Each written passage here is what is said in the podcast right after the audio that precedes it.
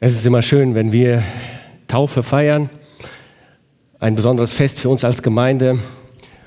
Und wir kommen zusammen, um uns zu erbauen, um nach vorne zu schauen und auch um auf Jesus zu warten.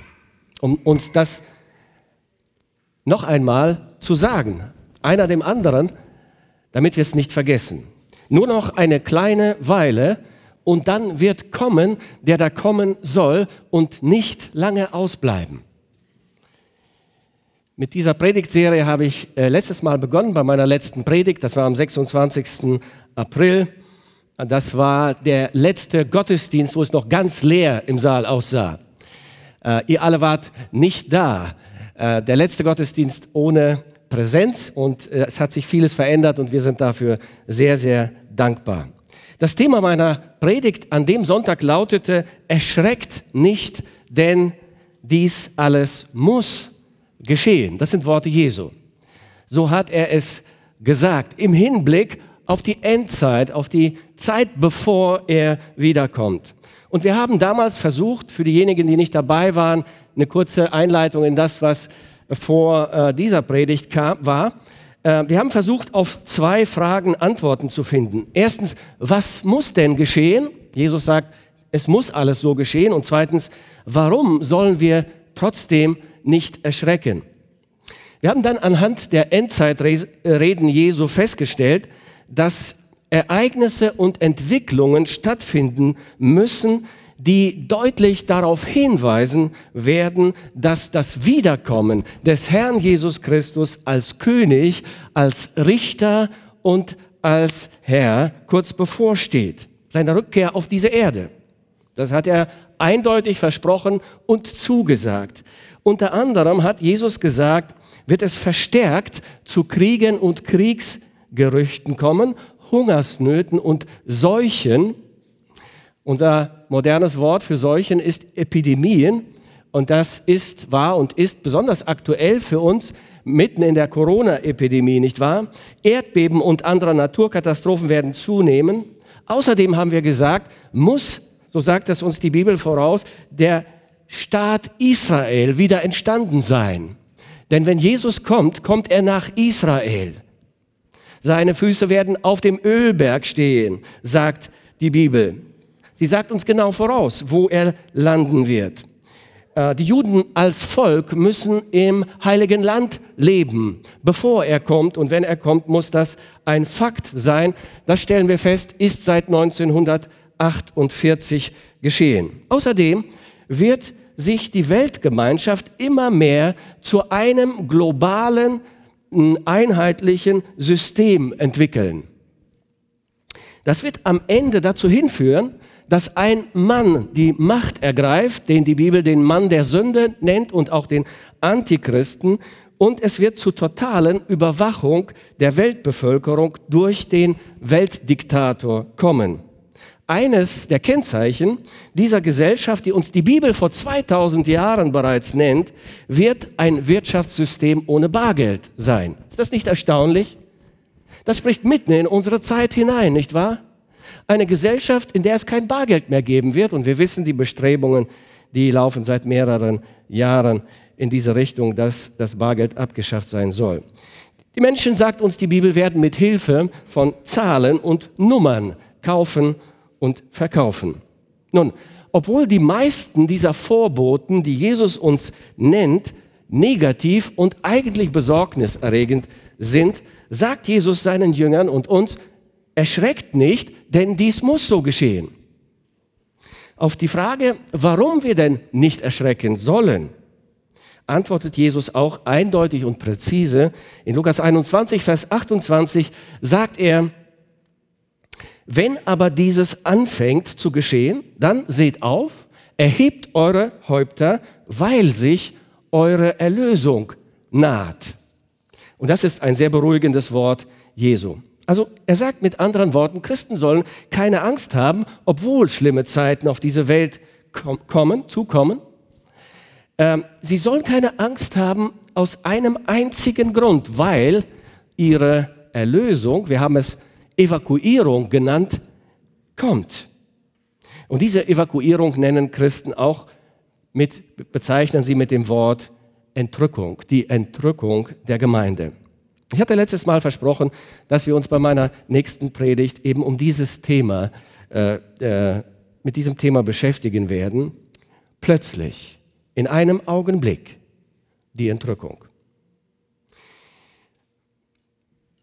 Zunächst einmal möchte ich darauf eingehen, dass die Entrückung der Gemeinde eine Art Gemein äh, Geheimnis war. Ist es nicht mehr für viele Menschen immer noch, weil sie nicht daran glauben, weil sie es ablehnen, weil sie meinen, es ist eine Art äh, Verschwörungstheorien und dann wäre die gesamte Bibel eine Verschwörungstheorie. Aber wenn wir der Bibel glauben, dann war die Entrückung der Gemeinde ein Geheimnis, bis dieses Geheimnis gelüftet wurde und davon redet die Bibel sehr deutlich. Der Plan Gottes, die Gemeinde, also die gläubigen Nachfolger Jesu, auf spektakuläre Weise durch eine Entrückung in den Himmel abzuholen, war ein Geheimnis, das erst im Neuen Testament, vor allen Dingen in den Briefen des Apostels Paulus, gelüftet wurde. Das ist kein Wunder. Kein Wunder, denn niemand hätte es verstanden, worum es da geht. Warum nicht? Nun, weil auch die Gemeinde selbst, die Existenz der christlichen Gemeinde selbst, ähm, nicht bekannt war. Ein Geheimnis Gottes war, das erst durch Jesus und die Apostel des Herrn gelüftet wurde. Zum ersten Mal hat Jesus vor etwa 2000 Jahren dieses Geheimnis gelüftet und gesagt, ich werde meine Gemeinde bauen.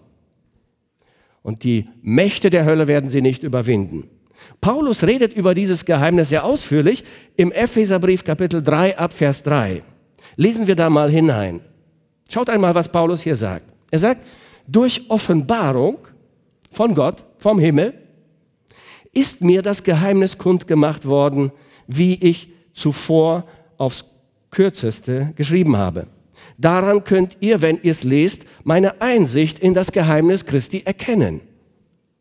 Dies war in früheren Zeiten den Menschenkindern nicht kundgemacht, wie es jetzt offenbart ist seinen heiligen Aposteln und Propheten durch den Geist, nämlich, dass die Heiden, die Nichtjuden, auch Miterben sind und mit zu seinem Leib gehören und Mitgenossen der Verheißung in Christus Jesus sind durch das Evangelium. Das ist das Wesen der Gemeinde.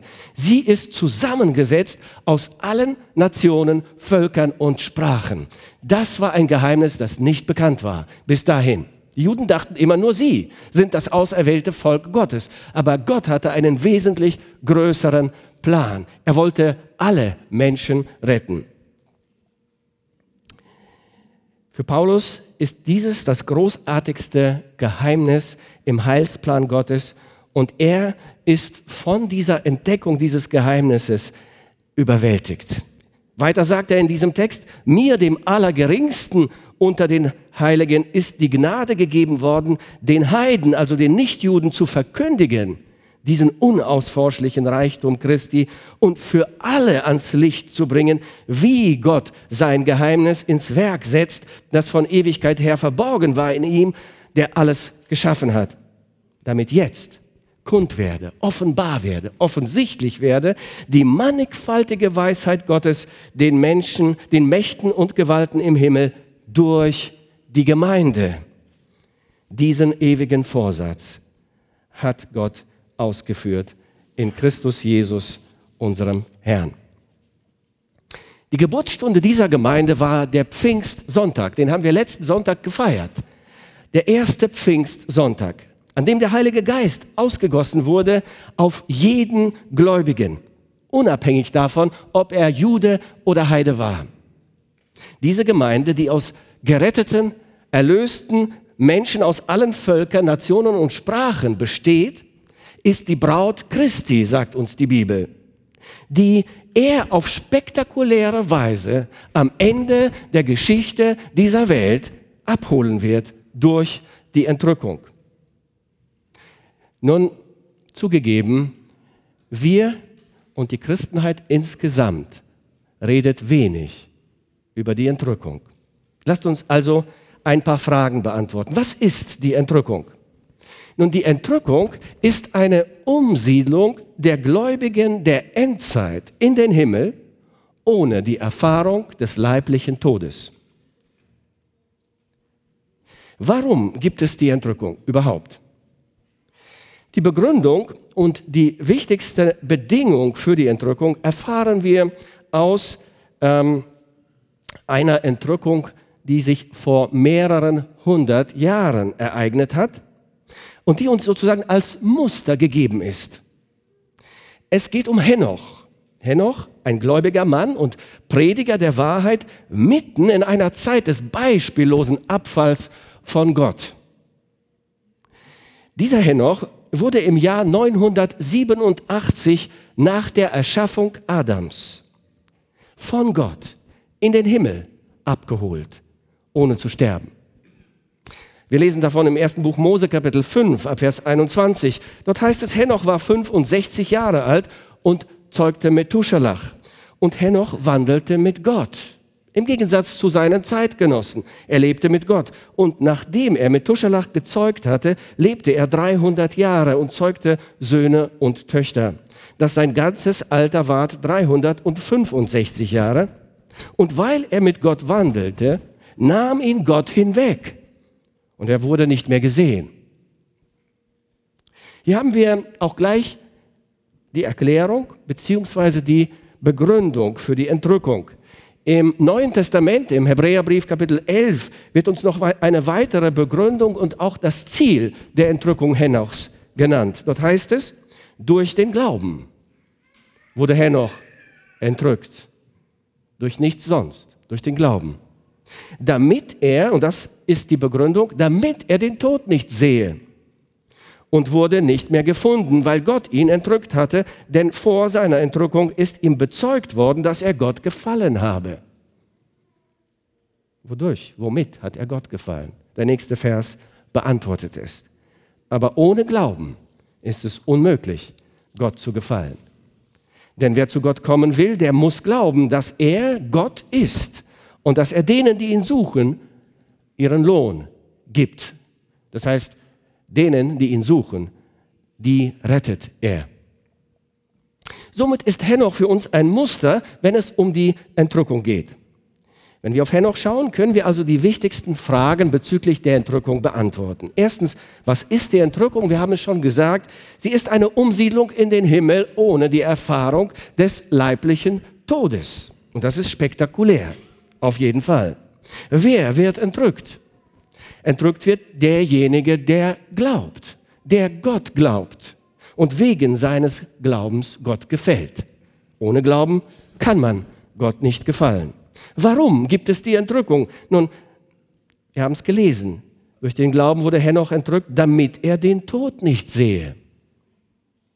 Die Entrückung ist somit eine Belohnung, eine Art Belohnung für das Durchhalten im Glauben in einer Zeit des allgemeinen Abfalls von Gott,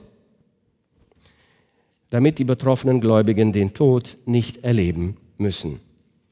Wie wird die Entrückung ablaufen? Die erste Erwähnung finden wir im Neuen Testament im Johannesevangelium Kapitel 14, die ersten drei Verse. Jesus selbst redet darüber und sagt, euer Herz erschrecke nicht. Glaubt an Gott und glaubt an mich. Das ist die Bedingung auch für die Entrückung, für die Rettung eines Menschen insgesamt. In meines Vaters Hause sind viele Wohnungen. Gibt es viel Platz, sagt Jesus. Bei Gott im Himmel. Wenn es nicht so wäre, hätte ich dann etwa zu euch gesagt, ich gehe hin, euch eine Stätte zu bereiten. Und wenn ich hingehe, euch die Städte zu bereiten, will ich wiederkommen und euch zu mir nehmen, damit ihr seid, wo ich bin. Euch zu mir nehmen. Hier deutet Jesus die Entrückung an. Aus dieser Erklärung des Herrn können wir wichtige Dinge ableiten. Mit anderen Worten, wir verstehen, die Entrückung ist ein Wohnortwechsel. Es geht aus der Fremde nach Hause in das Haus des Vaters. Zweitens, die Entrückung wird eine Abholung nach Hause durch Jesus persönlich sein. Er hat gesagt, ich werde wiederkommen und euch zu mir nehmen. So wird es also ablaufen. Und drittens, das Ziel der Entrückung ist, dass wir dann mit Jesus gemeinsam im Haus des Vaters leben, wo er bereits seit seiner Himmelfahrt wohnt. Eine erweiterte Entrückungslehre finden wir bei Paulus im ersten Korintherbrief und im ersten Thessalonicher Brief. Wir merken, dass Paulus und die anderen Apostel sich sehr viel mit dieser Lehre beschäftigt haben, im Gegensatz vielleicht zu der modernen Christenheit. Paulus sagt im ersten Korintherbrief Kapitel 15, siehe, ich sage euch ein Geheimnis. Ein Geheimnis, das jetzt gelüftet wird, das jetzt keines mehr ist. Wir werden nicht alle entschlafen. Damit ist der leibliche Tod gemeint. Wir werden aber alle verwandelt werden. Und das plötzlich in einem Augenblick. Zur Zeit der letzten Posaune. Es wird also kein langer Prozess sein. Es wird nicht Tage, es wird nicht Stunden oder Minuten dauern, sondern ein Augenblick. Denn es wird die Posaune erschallen und die Toten werden auferstehen unverweslich und wir werden verwandelt werden und auch unsterblich gemacht werden im Leib. Wir werden einen unsterblichen ewigen Leib bekommen in diesem Moment. Fünf grundlegende Wahrheiten über die Entrückung sagt uns Paulus hier. Die Entrückung ist ein Geheimnis, das früher nicht bekannt war und jetzt gelüftet ist. Zweitens, nicht alle Christen werden den leiblichen Tod sterben. Ein Teil der Christen, die noch im Leibe leben werden, wenn dieser Termin da ist, werden nicht sterben und verwandelt werden, ohne dass sie sterben müssen. Drittens, das wird plötzlich in einem Augenblick beim Erschallen einer himmlischen Posaune geschehen. Und diese Posaune wird ein Signal sein, ganz sicher für die Christen, für die Gläubigen, die es hören und verstehen werden. Viertens, die Entrückung fällt zusammen mit der Auferstehung der Körper, der Leiber der verstorbenen Gläubigen. Diese Körper der verstorbenen Gläubigen werden auferstehen und unsterblich sein, unsterblich werden. Menschen, die im Glauben sterben, sind bei Gott. In dem Augenblick, in dem sie hier ihre Augen schließen, öffnen sie ihre Augen bei Gott. Was wir in, den, in das Grab legen, ist lediglich die sterbliche Hülle, ist der Körper. Aber dieser muss auferstehen, sagt uns die Bibel. Und das wird an diesem Termin geschehen. Und fünftens auch unsere Leiber, diejenigen, die dann noch leben, werden in einem Augenblick verwandelt werden. Diese Verwandlung wird uns unsterblich machen und wird der endgültige Sieg über den Tod sein. Paulus geht im ersten Thessalonicher Brief noch einmal detailliert auf diese Entrückung ein. 1. Thessalonicher Kapitel 4 ab Vers 15. Er sagt, denn das sagen wir euch mit einem Wort des Herrn. Mit anderen Worten, Paulus sagt, das ist keine äh, theologische Spitzfindigkeit einiger Theologen.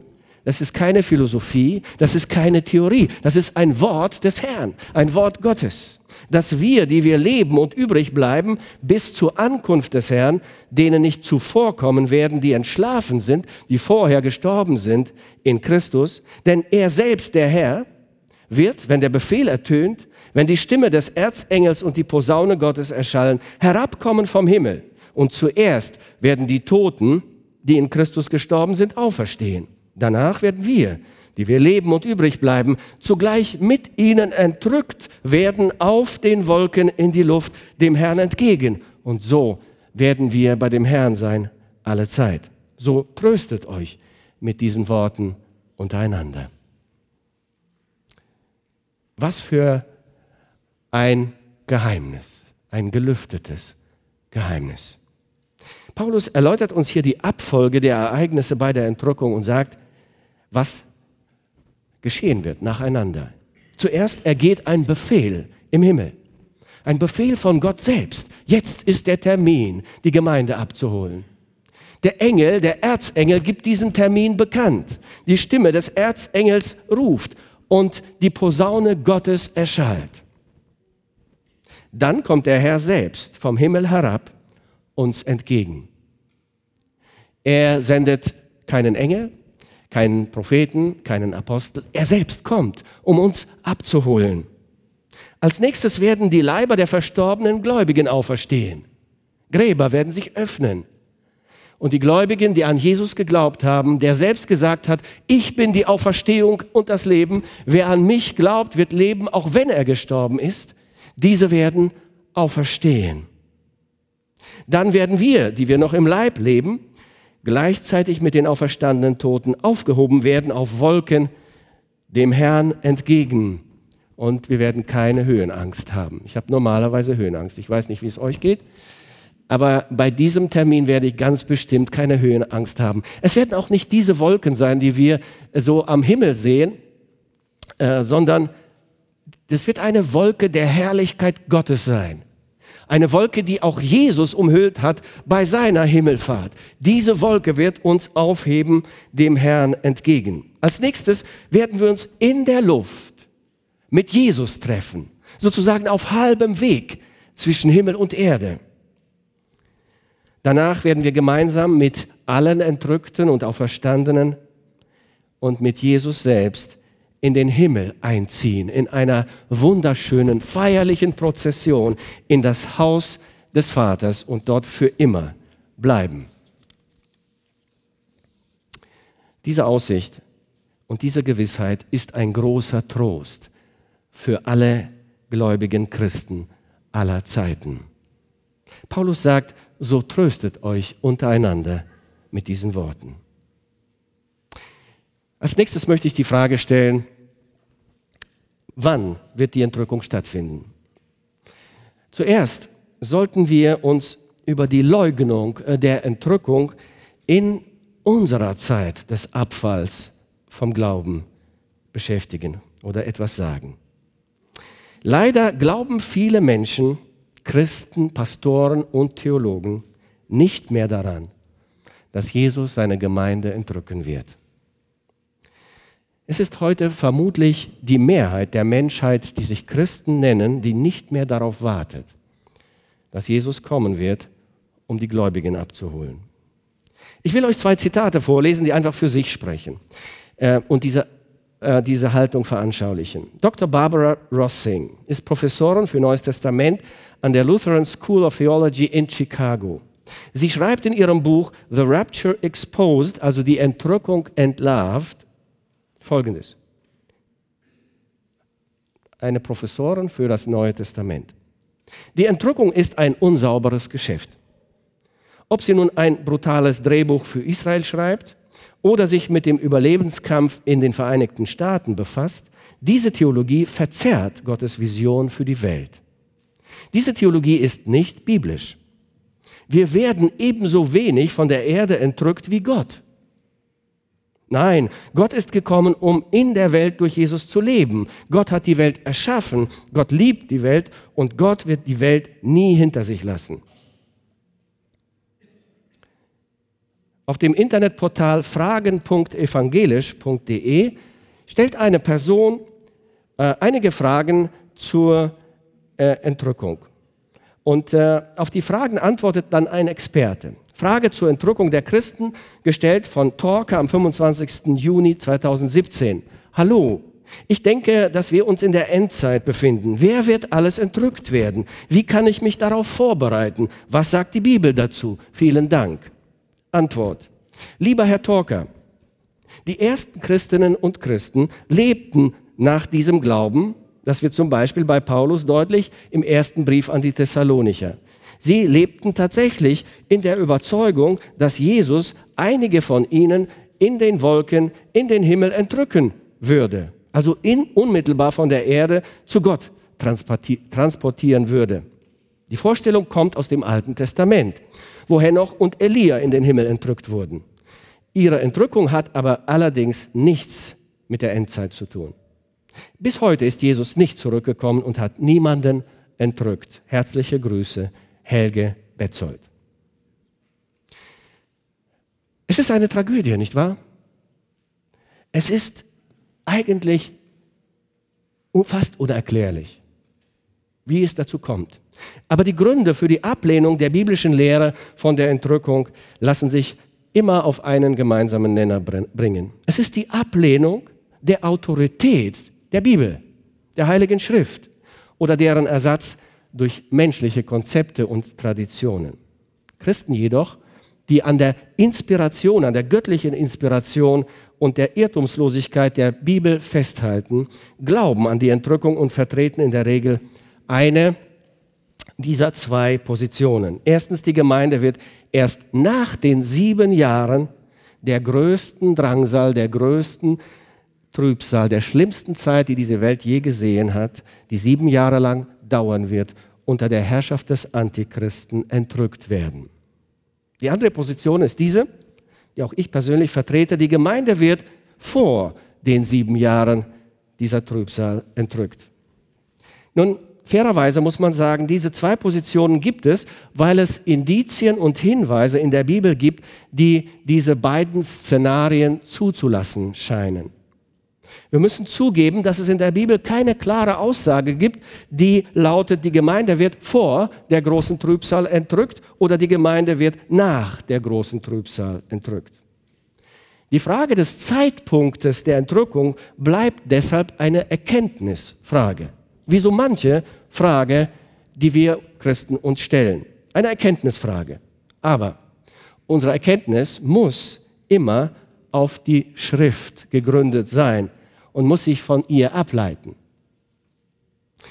Warum nach Meinung vieler Bibelausleger, nicht nur nach meiner Meinung, sondern vieler Bibelausleger und Theologen, die Entrückung vor der großen Bedrängung, der großen Trübsal, den sieben schlimmsten Jahren, die diese Welt je gesehen hat. Jesus sagt über diese Zeit, es wird eine so schlimme Zeit sein, wie sie nie gewesen ist davor und nie wieder kommen wird warum die Gemeinde davor entrückt werden müsste, das möchte ich anhand ein weniger Argumente erläutern. Wir haben leider nicht die Zeit, auf äh, alle zwölf Argumente einzugehen. Ich werde nur vier kurz nennen.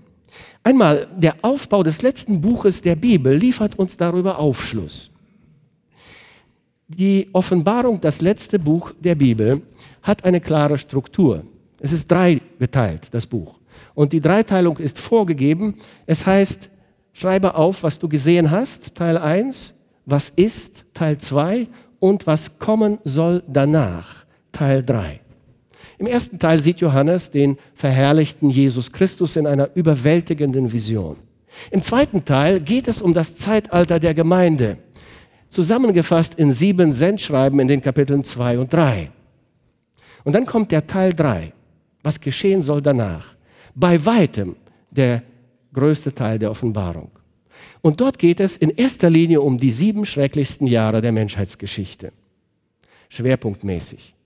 Nun, wenn dieser Teil beginnt, Kapitel 4, Vers 1, heißt es, Johannes sagt, danach, siehe, sah ich eine Tür aufgetan im Himmel und die erste Stimme, die ich mit mir hatte reden hören wie eine Posaune, die sprach, steig herauf, ich will dir zeigen, was nach diesem geschehen soll. Gerade wurde das Zeitalter der Gemeinde behandelt in den sieben Sendschreiben, jetzt soll gesagt werden, was nach diesem geschehen soll und Johannes wird aufgehoben. Kapitel 4, Vers 1 ist meiner Meinung nach in der Offenbarung die Beschreibung der Entrückung der Gemeinde und auch der Zeitpunkt vor der großen Trübsal. Johannes war bis jetzt auf der Ebene der Erde, beobachtete und hörte alles, was ihm gesagt wurde. Aber jetzt, wenn die Beschreibung der schlimmen Zeit kommt, die er sehen wird, ist er nicht mehr mittendrin, so wie die Gemeinde dann auch. Er ist aufgehoben und ist im Himmel. Ein zweiter Grund. Jesus hat uns eindeutige Verheißungen gegeben, die eine Entrückung vor dieser Zeit zusichern. Offenbarung 3, Vers 10 der treuen Gemeinde sagt er, weil du mein Wort von der Geduld bewahrt hast, will auch ich dich bewahren vor der Stunde der Versuchung, die kommen wird, über den ganzen Weltkreis zu versuchen, die auf Erden wohnen. Ich werde dich bewahren vor dieser Zeit. Lukas 21, Vers 36, dort sagt er, so seid alle Zeit wach und betet, dass ihr stark werdet, zu entfliehen diesem allen, was geschehen soll, und zu stehen vor dem Menschensohn. Ein dritter Grund, den ich nennen möchte, ist die große Bedrängnis, die schlimmste Zeit der Geschichte der Menschheit, diese sieben Jahre, ist eine Zeit des Zornes Gottes. Ja, Gott ist auch ein zorniger Gott. Wenn Menschen sich seiner Wahrheit widersetzen, wenn sie seine Gebote übertreten und ihm ins Angesicht spucken. Mit langer Geduld und Langmut trägt er und erträgt er die Menschheit und warnt sie, aber irgendwann ist die Geduld zu Ende und er straft. Er ist der gerechte Richter. Er gießt seinen Zorn aus.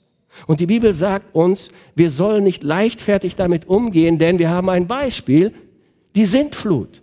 Auch damals dachten die Menschen, das Leben wird immer so weiterlaufen wie bisher, doch dann kam die Sintflut. So ist diese große Trübsal eine Ausgießung des Zornes Gottes über diese Welt. Wir lesen in der Offenbarung, dort wird uns gesagt, dass die Menschen verzweifeln werden und sagen werden, fallt über uns, ihr Berge, und verbergt uns vor dem Angesicht dessen, der auf dem Thron sitzt und vor dem Zorn des Lammes. Denn es ist gekommen, der große Tag ihres Zorns, und wer wird bestehen? Das ist eben dieser Tag des Zorns, diese sieben Jahre, der Zeitabschnitt des Gerichtes Gottes. Nun, die Gemeinde ist ausgenommen von dem Zorn Gottes. Das sagt uns die Bibel immer wieder. Wer an den Sohn Gottes glaubt, kommt nicht in das Gericht. Paulus sagt, wie ihr euch von den Götzen zu Gott bekehrt habt, um dem lebendigen und wahren Gott zu dienen und um seinen Sohn aus dem Himmel zu erwarten, den er aus den Toten auferweckt hat, Jesus, der uns errettet vor dem zukünftigen Zorn.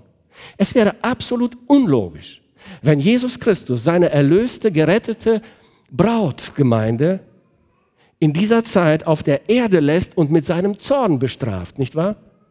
Den er ausgießen wird über die Gottlosigkeit der Menschen. Und ein letztes Argument möchte ich nennen. Die Entrückung ist jederzeit ohne Vorbedingungen möglich.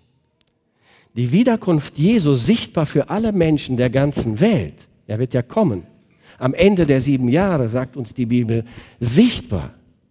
Alle Augen werden ihn sehen und er wird nicht nur in der Luft kommen, in der Mitte, wie wir gesagt haben, zwischen Himmel und Erde und wir werden ihm entgegengehen, sondern er wird auf der Erde landen. Diese seine Wiederkunft ist an Bedingungen geknüpft, die Entrückung aber nicht. Wenn die Entrückung aber nach diesen sieben Jahren stattfinden sollte, äh, dann wären seine Wiederkunft sichtbar als Richter und die Entrückung ein und dasselbe Ereignis. Dann könnte die Entrückung nicht jederzeit stattfinden, nicht wahr? Weil bestimmte Bedingungen ja noch nicht erfüllt sind für die Wiederkunft des Herrn, die die Bibel uns nennt. Dann könnten wir auch heute noch nicht mit der Entrückung rechnen. Warum nicht? Ich lese euch einige Bedingungen für die Wiederkunft Jesu vor. Paulus sagt im 2. Thessalonicher 2, 3 und 4, lasst euch von niemandem verführen, in keinerlei Weise, als wäre der Tag des Herrn schon da. Denn zuvor muss der Abfall kommen und der Mensch der Sünde offenbar werden, der Sohn des Verderbens, der Antichrist muss auf die politische Bühne treten und erkennbar sein. Man muss ihn erkennen und sehen.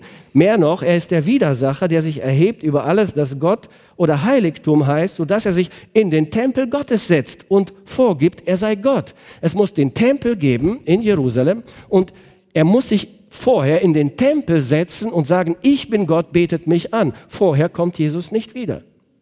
Wir verstehen also, die Entrückung und die Wiederkunft sind zwei unterschiedliche Ereignisse. Und nur so können wir uns erklären, warum die Apostel, die Jünger Jesu, die Christen im ersten Jahrhundert und in allen Jahrhunderten immer, jederzeit auf Jesus gewartet haben, auf die Entrückung. Weil es für diese Entrückung keine Vorbedingung gibt. Paulus spricht ja auch von sich selber und sagt, ähm, wir, die wir leben und übrig bleiben, werden entrückt werden. Warum wir äh, können wir mehr als jede andere Generation vor uns mit dem Tag der Entrückung rechnen. Jede Generation konnte damit rechnen, selbst die Apostel. Aber warum haben wir mehr Gründe, damit zu rechnen, dass Jesus vielleicht schon heute oder morgen wiederkommt? Nun, weil wir in einer besonderen Zeit leben. Wir haben es letztes Mal gesagt. Wir erleben heute die Erfüllung der Zeichen, die Jesus genannt hat, Zeichen, die ankündigen, dass er bald als Herrscher und König sichtbar für alle Welt wiederkommt. Das kündigen sie an, dass er vor der Tür ist. Israel ist wiederhergestellt. Die Juden kehren zurück und stehen immer mehr im Mittelpunkt der Weltpolitik. Die Welt wird immer antichristlicher und die Globalisierung schreitet voran. Die Überwachung eines immer durchsichtiger werdenden Weltbürgers wird immer mehr zur bedrohlichen Realität. Alles vorhergesagte Zeichen, die das Reich des kommenden Antichristen ankündigen. Wenn schon also die große Trübsal und die sichtbare Wiederkunft Jesu als König immer näher rücken, wie viel näher muss dann die Entrückung sein, von der wir annehmen, dass sie vor dem Beginn der großen Trübsal geschehen muss? Eine letzte Frage und ich schließe. Wie sollen wir angesichts der Erwartung der Entrückung leben? Paulus sagt das auch sehr deutlich im 1. Thessalonicher Brief Kapitel 5. Ihr aber seid nicht in der Finsternis, dass der Tag wie ein Dieb über euch komme, plötzlich, unerwartet. Denn ihr alle seid Kinder des Lichts und Kinder des Tages. Wir sind nicht von der Nacht noch von der Finsternis. So lasst uns nun nicht schlafen wie die anderen, sondern lasst uns wachen und nüchtern sein. Was bedeutet es, nicht schlafen? Wachen und nüchtern sein. Einige Ratschläge ganz praktischer Art an dich. Lese regelmäßig in Gottes Wort und bete täglich. Wenn du dich bekehrt hast und an Jesus glaubst, lass dich taufen, wie Ellen das gerade gemacht hat. Bekenne dich öffentlich in der Taufe zu Jesus. Drittens, schließe dich einer bibelgläubigen Gemeinde an. Wir müssen heute leider unterscheiden zwischen bibelgläubigen und nicht bibelgläubigen Gemeinden. Besuche regelmäßig die Gottesdienste der Gemeinde, die Gebetsstunden, die Jugendstunden, die Kleingruppen. Habe so viel wie möglich Gemeinschaft mit Christen, um ausgerichtet und ermutigt zu werden. Bekenne und lege jede Sünde ab, die noch an dir klebt. Diene in der Gemeinde mit den Gaben, die Gott dir gegeben hat. Verstecke deinen Glauben nicht. Sei ein Wegweiser zu Jesus für andere Menschen. Viele Menschen sind auf der Suche nach der Wahrheit. Ordne deine Prioritäten nach Gottes Wort in deinem Leben. Rechne jeden Tag damit, dass es der letzte Tag auf dieser Erde sein könnte und dass Jesus vielleicht schon morgen wiederkommt. Freue dich, dass Jesus bald wiederkommt und rechne damit, dass er dich und seine Gemeinde bald abholt. Wenn du nicht Christ bist, wenn du Jesus noch nicht dein Herz geöffnet hast und ihn nicht als Retter und Herrn angenommen hast, im Unglauben lebst, solltest du wissen, er liebt dich und er will dich retten. Bei ihm gibt es keine Ausnahmen, keine Lieblinge. Er wartet auf dich und lädt dich ein, zu ihm zu kommen. Er will, dass auch du bereit bist für die Entrückung. Er ist bereit, dir heute deine Sünden zu vergeben. Ja. Und dich zu einem Kind Gottes zu machen. Heute ist der Tag der Gnade. Komm heute zu Jesus. Lege deine Last der Sünden, die Last deines Lebens unter seinem Kreuz ab. Er wird deinen Namen in das Buch des Lebens eintragen. Und er wird dich mitnehmen, wenn er kommt, um seine Gemeinde abzuholen bei der Entrückung. Gott segne dich dabei. Amen.